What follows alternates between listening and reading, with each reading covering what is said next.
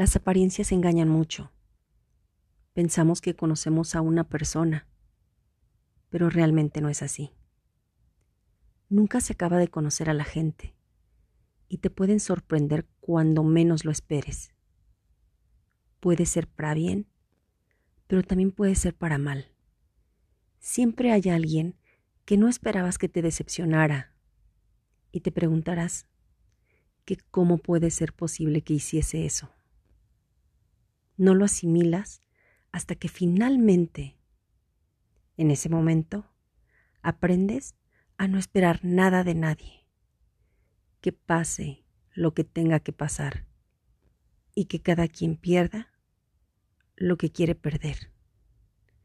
A veces no está mal una decepción, que nos abra los ojos y nos haga ver cómo es una persona realmente.